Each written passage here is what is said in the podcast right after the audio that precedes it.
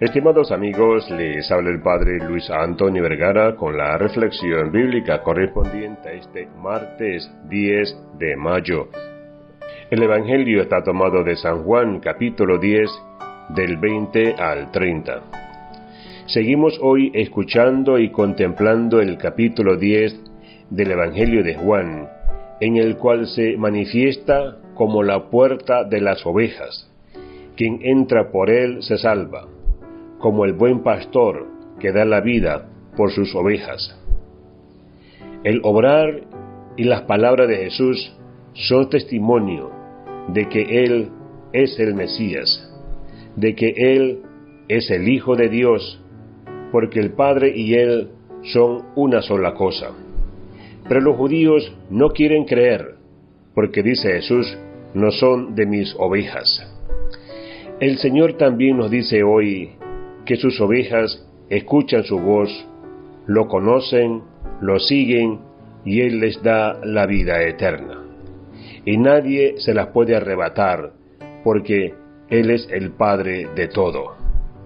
Qué buena noticia es el escuchar y creer, el saber que ninguna oveja que escucha y sigue a Jesús perecerá, sino que tiene vida eterna, porque nadie se las puede arrebatar de las manos del Padre. Somos, por el bautismo, propiedad del Padre, ovejas conducidas por Jesús, el buen pastor a la vida plena.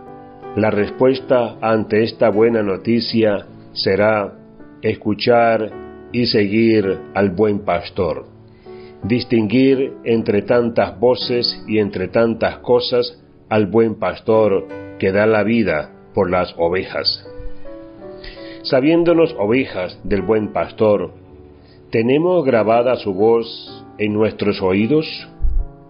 ¿Buscamos sus huellas para seguirlo?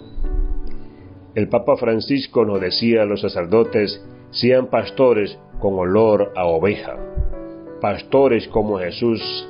De mismo modo me invito a invitarte a ser ovejas con olor a buen pastor, que sepa distinguir su voz, porque siempre lo escucha. Oveja que siempre sabe por dónde está el buen pastor y lo sigue, porque siempre lo busca, porque nunca lo pierde de vista. Señor, que siempre pueda distinguir tu voz, que siempre pueda distinguir y seguir tus huellas, porque solo en ellas encontraré vida plena. Que Dios les bendiga a todos.